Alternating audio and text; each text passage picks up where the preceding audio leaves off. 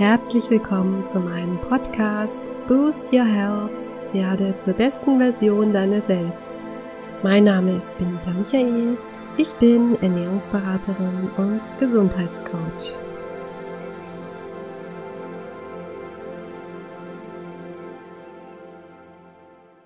Willkommen zurück zum zweiten Teil bei Entspannt in und durch die Wechseljahre.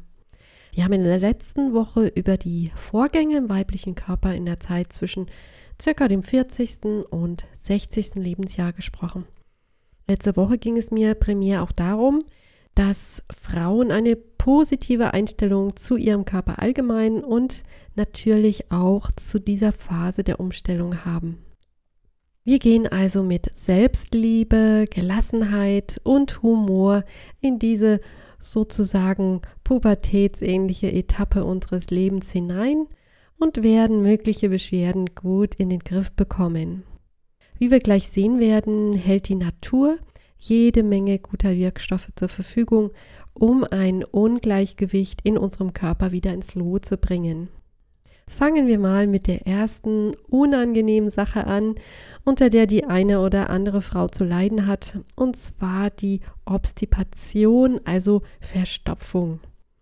Eine ballaststoffreiche Ernährung ist natürlich nicht nur in den Wechseljahren das A und O.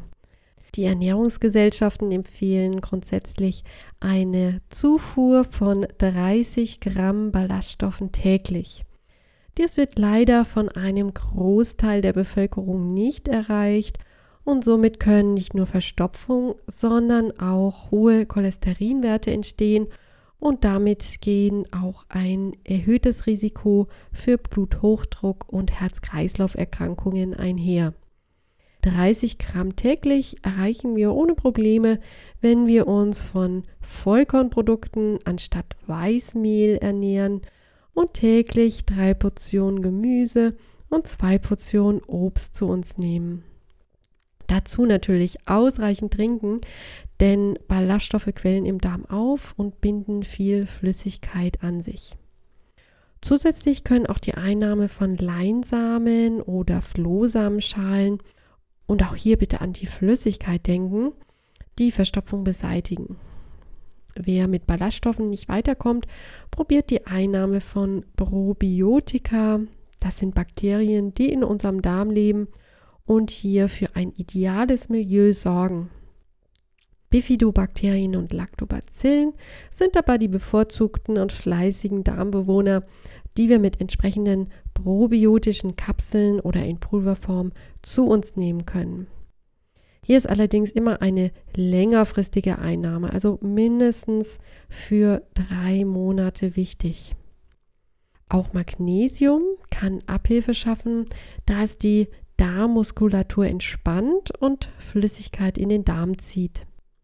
Die Dosierung ist dabei sehr individuell, da erst die körpereigenen Speicher mit Magnesium gefüllt werden und erst dann der überschüssige Rest über den Darm abtransportiert wird, wo es dann den entsprechenden abführenden Effekt auslöst.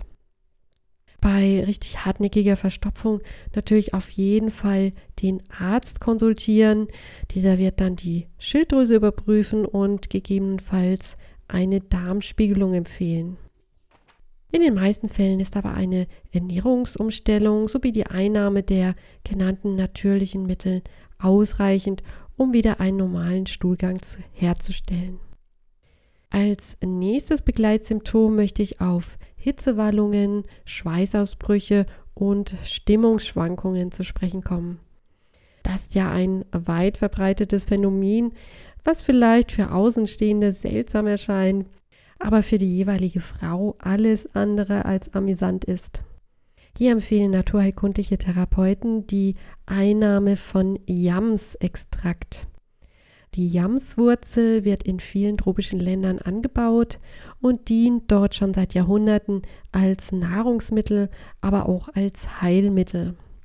Inzwischen hat man die Wirkung wissenschaftlich untersucht und es gibt die Wurzel hier bequem als Extrakt in Kapselform.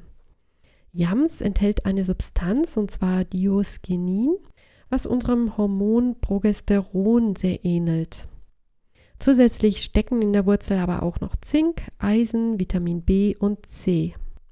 Man hat festgestellt, dass die Einnahme von 25 bis 100 Milligramm pro Tag positive Effekte hat bei den genannten Symptomen und darüber hinaus Brustspannungen reduziert und sogar eine krebsschützende Wirkung hat.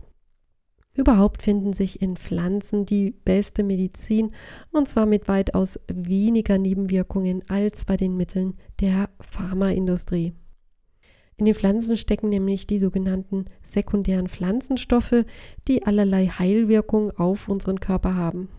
So unterstützen auch Leinsamen, Rotklee und Soja sehr gut die Milderung von Wechseljahrsbeschwerden, da in ihnen die sogenannten Phytoöstrogene stecken, also Substanzen, die in ihrer Struktur Ähnlichkeit mit dem weiblichen Sexualhormon haben. Wer mehr zum Thema sekundäre Pflanzenstoffe erfahren möchte, hört doch meine Podcasts vom 9.5. an zum Thema die Superpower der Pflanzen. In der nächsten Woche geht es dann weiter mit weiteren Beschwerden, zum Beispiel Schlaflosigkeit und depressiver Verstimmung und mit den jeweiligen Hilfsmitteln aus der Natur.